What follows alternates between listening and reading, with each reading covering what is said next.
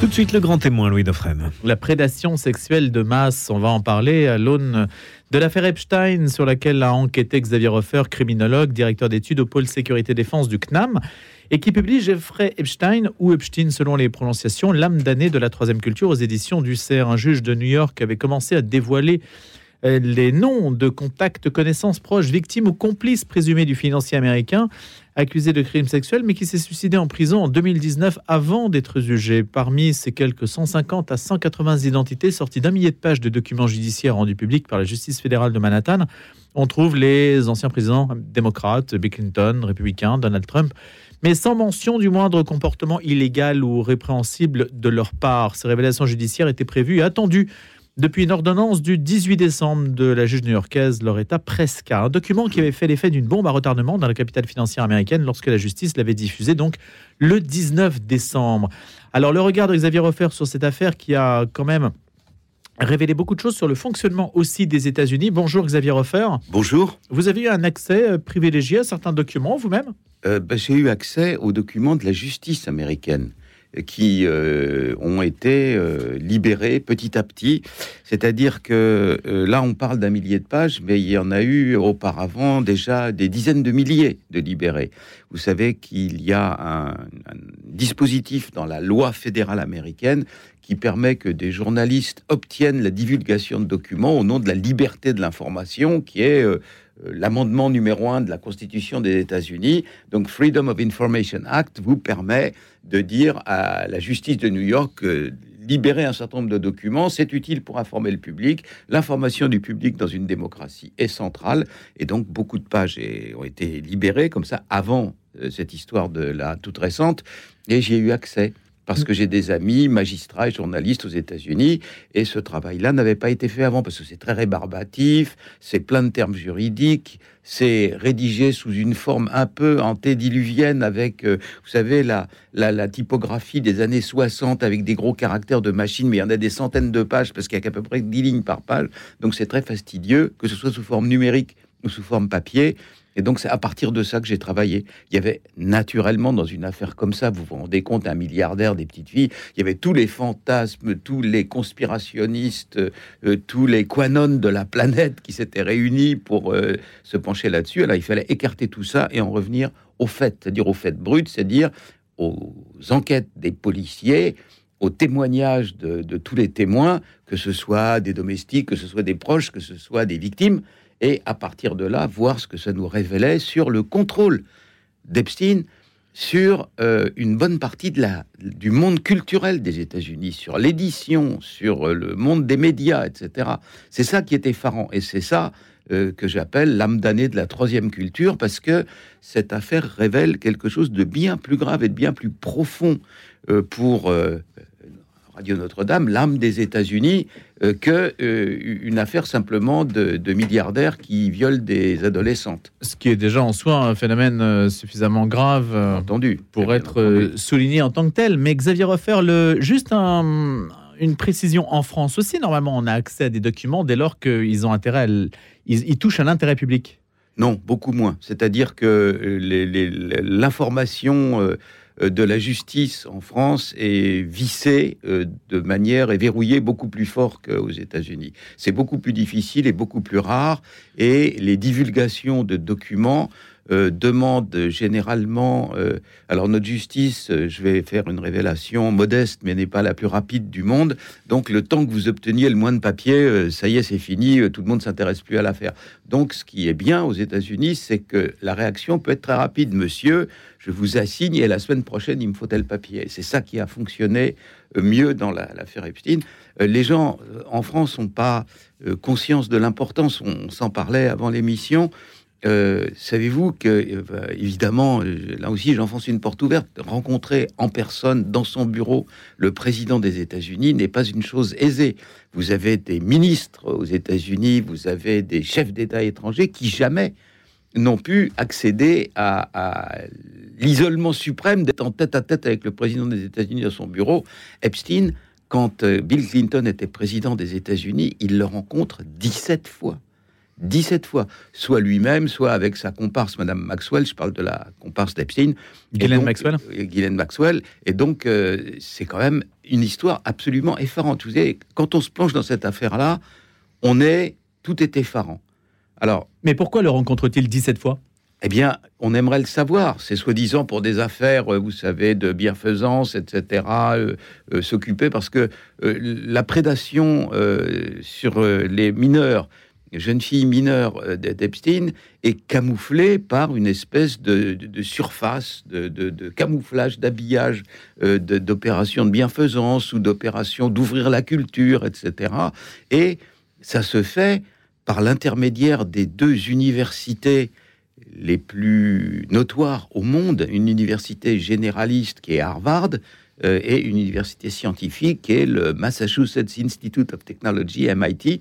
Et c'est là que Epstein a des bureaux, c'est là où il a un rôle, et c'est en se targuant de son influence sur les institutions de savoir euh, purement fictif, parce que l'homme n'a aucun diplôme, euh, il est assez inculte, et donc les gens qui le connaissent de près disent qu'il est plutôt frustre dans son comportement. Mais bref, son ascension demeure un peu mystérieuse quand même. Pardon? Son ascension professionnelle. Oui, elle, encore aujourd'hui, euh, les, enquêtes n'ont pas permis de savoir, mais elle, elle est mystérieuse parce que délibérément, certains ont voulu regarder ailleurs. Vous savez qu'aux États-Unis, maintenant, vous voulez sortir 1000 dollars en espèces de votre compte en banque à vous, de vos sous. Hein. Et on vous dit, mais pourquoi? C'est pour de la drogue, etc. En France aussi, hein Oui, bien sûr. Et, Même quand vous déposez du liquide, d'ailleurs. Dans les deux sens. Mais euh, ce que je veux dire, c'est qu'en France, c'est tout le monde. Hmm. Et là, pendant euh, plus de dix ans, dans la principale ou une des deux ou trois principales banques du monde, qui est JP Morgan, banque de New York, euh, Epstein a pu sortir chaque mois des dizaines et des centaines de milliers de dollars. À chaque fois, enfin régulièrement, les gens qui s'occupent justement des vérifications. Euh, qu'est-ce que font nos clients aux États-Unis, enfin dans le monde anglo-saxon, on dit compliance. Vous savez, les gens qui doivent obéir à un certain nombre de règles et qui vérifient si elles sont bien observées. Et les gens de la compliance de JP Morgan, dix fois après ça en justice, déposant en justice, on dit mais on a fait remonter en disant attention, c'est pas normal qu'ils sortent des dizaines et des centaines de milliers de dollars. Jamais ça n'est redescendu. C'est-à-dire que cet individu avait la capacité non seulement euh, de sortir d'une banque des sommes effarantes. Alors c'est pas un milliardaire, mais c'est un multimillionnaire. Quand il meurt, il possède encore 5 ou 600 millions de dollars. Et donc des avions privés et un mode de vie de ce type-là. Mais c'est pas ça le plus effarant. C'est qu'également, quand il circule d'un pays à l'autre, il a des jeunes filles mineures dans son avion. Euh, je suis père de famille. Quand ma fille a voulu partir aux États-Unis, il a fallu qu'elle était mineure, un papier spécial, elle va dans telle famille, etc. Là, il a des jeunes filles manifestement mineures dans son avion. L'avion atterrit sur des aéroports américaines? Euh, ou autres. Là, récemment, bah, dans, les dernières révélations, on a appris que, sans doute gravement molestée par euh, euh, Epstein et ses complices, une jeune euh, femme de l'Union soviétique, du Kazakhstan, etc., avait fini par se suicider. Vous voyez que ces actes ont pu en traumatiser certaines au point de les faire mourir. Eh bien, vous avez, quand elle a circulé dans l'avion d'Epstein, elle était mineure, pour aller dans son île, là, vous savez, aux îles Vierges américaines, personne ne lui a rien demandé. Et donc extraterritorialité, ce sentiment euh, d'impunité. Voilà, une, une femme qui était dans la tour de contrôle euh, de l'aéroport des îles Vierges disait je le voyais sortir de son avion, un avion privé, donc un petit avion, on voit les gens sortir avec des fillettes de 12 ans, et puis les gens de la sécurité lui faire bonjour, bonjour, et le laisser passer euh, pour monter dans son hélicoptère privé. Vous voyez que pendant 20 ans, il y a eu cette impunité totale autour de la prédation d'un groupe humain, parce que, bien entendu, et pardon du terme affreux, mais il partageait avec ses amis. Hein. C'était pas destiné à son seul plaisir. C'était destiné à, un partage euh, de d'orgie, si vous voulez, et à la fin, il les tenait, ces individus-là. Alors, la question, Xavier Roffer, qui évidemment vous êtes posée, c'est Jeffrey Epstein était-il en fait un, agent, un exécutant, une personne qui, au service d'un pouvoir étranger, euh, permettait en fait d'attirer... Euh, et de faire des films, des vidéos qui permettraient de faire chanter les personnes que l'on attire sur son île pour ensuite obtenir d'elles ce que l'on voulait. Moi, c'est la première chose à laquelle j'ai pensé dans cette histoire, évidemment. C'est la thèse euh, euh, qui a beaucoup circulé et euh, ça me paraît, rien n'est impossible, vous savez, mais sur une échelle 0 à 100, je mets ça dans le quasi impossible. pourquoi? Seul un service de renseignement. Alors là, tout le monde a dit ah Israël, etc. Bon, tous les services de renseignement, tous, euh, celui du Liechtenstein comme celui de la CIA ou celui du héritier du KGB, ont un souci prioritaire dans leurs actions. Je ne vous dis pas ça à la légère. En tant que criminologue, je ne vais pas rentrer dans les détails, mais j'ai participé à la formation de dizaines d'analystes des services français. Donc c'est un milieu que je connais bien. Et donc euh, ça se fait dans un cadre qui est classifié, habilitation, etc. Mais je vois les comportements des gens. Ils ne me racontent pas toute leur vie, bien sûr, mais je vois leur comportement. Le souci principal d'un service de renseignement, qui est celui d'un pays, c'est-à-dire que les services de renseignement français, c'est la France dans sa dimension secrète, les États-Unis, la CIA, pareil. les, pays en question ont un souci majeur de leur réputation, et le souci réputationnel euh, d'un service est énorme. C'est-à-dire, vous vous souvenez de l'affaire des Rainbow Warriors, bon, ça peut faire un bazar après ça euh, d'échelle planétaire. Si j'ai une responsabilité dans un service de renseignement et si un de mes agents vient me voir en disant, dis donc, je pense à recruter un type, là, il, prête des petites filles à ses copains et comme ça, il les, les compromet. La première chose que je fais, dans un pays démocratique, hein, on ne parle pas du Kazakhstan ou euh, quelque chose comme ça, mais, euh, ou de la Corée du Nord, mais dans un pays euh, soumis à un état de droit, la première chose que je fais, c'est de prendre l'agent qui m'a proposé ça et de le mettre dans un asile psychiatrique. Parce que imaginez une seconde que l'affaire se révèle et qu'on s'aperçoive qu'un pays honorablement connu a utilisé des méthodes comme ça, de mettre des adolescentes mineures dans le lit d'un individu. Le jeu n'en vaut pas la chandelle. C'est-à-dire ce que je vais apprendre par ce biais-là est à son coudé au-dessous de risques pour la réputation de mon pays. Enfin, imaginez la première page du New York Times le lendemain, quoi, ou, du Figaro ou du hmm. Monde. Voilà. Donc. Mais pourtant, Xavier Hofer, quand vous lisez par exemple euh, Vladimir Volkov, le montage, le retournement, oui. vous avez des histoires de ce type, hein Bien entendu, mais il est. On va voir quelqu'un, on lui dit voilà, euh, on vous a pris en photo quelque part, et si vous ne nous donnez pas ce que nous voulons, on révèle. C'est comme ça que ça se passe. Bien entendu, mais c'était, souvenez-vous, c'était l'Union soviétique. Oui, mais bon. Euh, C'était pas un pays euh, démocratique que l'Union soviétique. Ça Combien de pays démocratiques sur la planète euh, Je pense pas que Epstein travaillait pour la Corée du Nord. Voyez-vous. Qu'il ait vaguement été un agent d'influence, que le père de Ghislaine Maxwell en ait été un, parce que il était Donc Robert Maxwell. Israël était un, Robert Maxwell. Donc lui, oui, certainement. La preuve, c'est qu'il y avait des personnalités officielles d'Israël à son enterrement. Mais ça prouve aussi qu'il n'était pas dans les services, les enterrements. Mais ça ne permettait pas d'obtenir le soutien indéfectible, inconditionnel à Israël, par exemple. C'est autre chose. C'est autre chose. Ça peut être sentimental, une affaire comme ça. Vous pouvez mm. très bien être attaché sentimentalement à un pays sans avoir euh, compromis des gens avec des petites filles. Vous voyez, c'est deux domaines euh, parfaitement différents. Donc, je pense que. Donc, à votre avis, il n'y a pas d'arrière-fond politique? Il n'y a pas d'arrière-fond politique au niveau d'une affaire d'espionnage international. Il y a un arrière-plan politique dans le rôle, mais extrêmement suspect, qu'a joué la police fédérale américaine, le FBI, pour protéger Epstein. Songez que les premiers à avoir enquêté sur les prédations sexuelles d'Epstein, c'est la police de la ville euh, de Palm Beach le shérif de la police de Palm Beach. Donc là, on est au début des années 2000. Ouais. Donc euh, on est vers 2002-2003. Il y a des mères qui viennent se plaindre, ma fille, il y a un massage, elle a été violée, etc. Là, euh, le, bureau du shérif enquête. Très vite, il tombe sur le total pour une petite ville hallucinante, 50 victimes. Toutes payées à coups de billets de 100 dollars, etc. Et puis euh, violées, alors que manifestement, aucune d'entre elles n'a l'âge du consentement. Bon, alors, le shérif commence à monter un dossier et puis il prévient la justice. Dès qu'il prévient la justice, comme c'est un crime fédéral, alors la justice aux États-Unis, c'est d'une complexité effarante. C'est à mille feuilles, il y a des tas de niveaux, mais disons que les infractions les plus graves sont de l'ordre fédéral. Elles sont de l'ordre fédéral dans deux cas, quand ça dépasse un certain niveau de gravité ou quand les méfaits, les crimes ou les infractions en question étaient commis dans plus d'un seul État. C'est-à-dire, vous prenez une fille de l'État de New York, vous la violez dans l'État du New Jersey, c'est un crime fédéral. Donc là, c'est un crime fédéral. Donc, crime fédéral égale justice fédérale. Quelle est la police de la justice fédérale des États-Unis? La police judiciaire. C'est comme on dirait en français le FBI. Le FBI arrive chez le shérif de Palm Beach, rafle tous les dossiers, puis on les voit plus ensuite. Voilà. Et de manière claire, quand euh, la police locale va perquisitionner dans la villa de Palm Beach d'Epstein, elle s'aperçoit que la veille, tout le monde est venu, tous les ordinateurs ont disparu, les câbles ont été coupés au ras du mur pour euh, disparaître vite fait avec les ordinateurs et leur câblage. Et voilà, donc c'est une affaire très trouble à l'intérieur des États-Unis. Manifestement, il y avait euh, des gens au niveau fédéral, parce que vous n'êtes pas le président des États-Unis et vous n'êtes pas le ministre de la Justice, vous n'avez aucun moyen d'actionner le FBI, hein, c'est la police fédérale. Et donc euh, là, il y a eu un rôle qui a été joué qui a longuement facilité euh, la vie d'Epstein. Et à quand remontez-vous ou faites-vous remonter ces méfaits? Dans les années 90. Donc c'est là qu'il aurait construit un réseau dans l'État américain qui lui permettrait ensuite d'avoir réseau mondial de joueurs de protection. Il y a l'île euh, à l'étranger.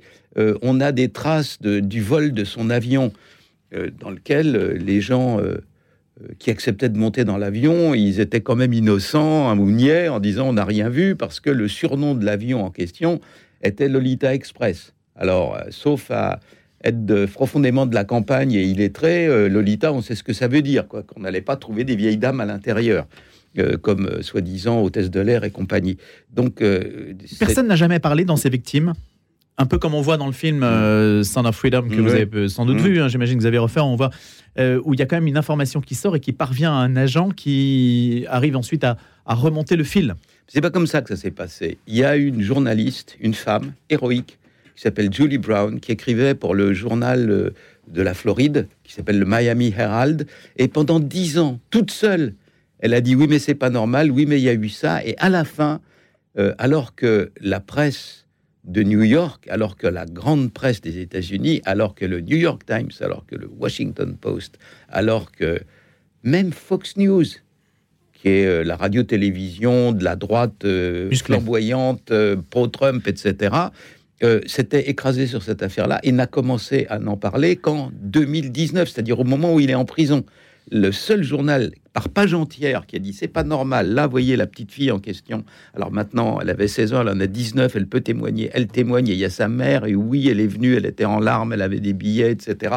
Donc tout ça, elle a insisté, et c'est elle qui, à la fin, euh, tout système de justice dans un état de droit est fait pour ne pas être contrôlable par un seul individu. Vous avez beau avoir peser dessus, avoir vissé tout ce que vous voulez.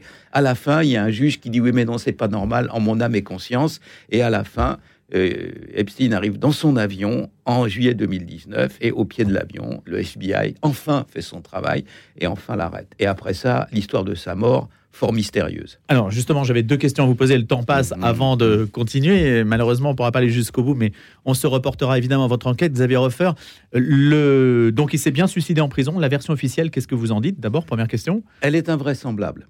Elle est invraisemblable. Naturellement, euh, des papiers, des... Vous savez, les États-Unis, c'est un pays euh, minutieux. Hein. Euh, quand il y a une affaire un peu étrange, il y a une commission d'enquête, etc. Tout ce qui figure dans tous les documents des médecins légistes rend cette affaire absolument incroyable. Je n'ai pas euh, la preuve, euh, j'étais pas euh, présent avec mon téléphone là pour filmer des, bandits entrant dans sa cellule et l'étranglant, mais rien ne tient debout. Vous comprenez que c'est la prison la plus sûre de New York, c'est une prison fédérale. Tous ses employés sont assermentés. En 20 ans de fonctionnement de ce Manhattan Correctional Center, il y a eu un seul suicide, un mafieux d'ailleurs d'une famille mafieuse de New York. Et en dehors de ça, jamais. L'année d'avant, c'est-à-dire en 2018, il y a eu un audit général de toute la prison. Tout a été vérifié. Les caméras de surveillance. Dans une prison, naturellement, les caméras de surveillance sont essentielles. Tout marche nickel. Les deux tentatives de suicide que fait Epstein, la première ratée et la deuxième réussie, la caméra juste en face de la cellule est en panne. Bon, alors, euh, si on met la loi des probabilités, ça a une chance sur 50 milliards d'être comme ça. C'est la seule de toutes tous les tâches, de tout le truc. Voilà. Et les, la cellule des deux gardiens, qui sont censés être toutes les 30 minutes à l'œil-ton pour voir s'il est bien là, ce qu'il fait, etc. La nuit où ils se suicident, pendant 6 heures, ils sont en train de faire leurs courses sur Internet, de dormir, de jouer aux cartes, etc. Donc l'impossible se produit. L'impossible se produit. Et cette histoire-là, au jour d'aujourd'hui, si vous voulez que dans ces conditions... En plus, Là, regardons autour de nous, il y a des câbles. Les câbles en question sont très solides. À supposer que l'un d'entre nous, ce qu'a Dion Place, veut se suicider, euh, on prend ce câble-là et puis on peut facilement se prendre dans la cellule de Epstein, cellule anti-suicide. Il y a quatre câbles de cette nature-là. Euh, pour ses ordinateurs, pour ses téléphones, etc. Et il choisit de se, ouvrez les guillemets, suicider avec un morceau de drap découpé sur... Voilà. Alors, le médecin légiste, après ça, celui du frère d'Epstein, qui dit cette histoire est pas normale, le, le frère d'Epstein loue les services du plus grand euh, médecin légiste euh, de New York qui a fait 20 000 autopsies et ce qu'il écrit est écrasant. Voilà, quand on se pend, le sang, quand il cesse de couler, il tombe dans les membres inférieurs et donc on a les pieds et le bas des jambes violet foncé, etc. Là, pas du tout. Euh, quand on étrangle quelqu'un, les vénules des yeux explosent, mais pas dans cas de pendaison, il a les, les, yeux explosés. Donc tout encore pour dire que ça ne s'est pas passé tel que on le dit. ça veut dire que l'enquête en fait continue parce que du coup on ne sait pas qui l'a liquidé. Mais, eh ben, on ne on le saura jamais sans doute puisque l'enquête s'arrête à la mort dans, en matière de justice. Voilà, donc après ça. Pas pour les journalistes. Non, mais, pour les criminologues. non, mais j'entends pour euh, la justice américaine, c'est circulé, il n'y a plus rien à voir. De même, les, les, euh, les bordereaux de vol, euh, il était un criminel sexuel depuis 2008, donc il devait déclarer ses départs à l'étranger. C'est recueilli par un, office américain qui s'appelle US Marshal's Office. Le US Marshal's Office a dit ah ben voilà il est mort on met tout à la poubelle. Donc ça c'est il y a au niveau fédéral il y a eu un vide qui a été fait. Il y a tout pour favoriser quand même la thèse euh, QAnon dont vous avez euh, parlé tout à l'heure quand même vous avez refaire c'est-à-dire que l'idée que l'État profond euh, arrive en fait à s'organiser de telle sorte pour masquer qu'une info aussi importante que celle-ci soit masquée. Euh, c'est quand même une forme de prouesse. Oui, on peut utiliser la célèbre formule journalistique tout se passe comme si. Hein, voilà. Donc on, on, en est là. Et surtout le fait que Epstein, pendant 20 ans, était le chouchou de la bonne société de New York. Vous savez, il y a ce qui s'appelle, euh, dans une société fondée sur la communication, la A-list, c'est-à-dire les gens de l'élite, ceux qu'on a envie de voir aux premières des films, etc. Il était sur la A-list, il fréquentait les banquiers les plus célèbres, les acteurs les plus célèbres, euh, les cinéastes les plus célèbres, les chanteurs les plus célèbres, Michael Jackson, entre autres, etc.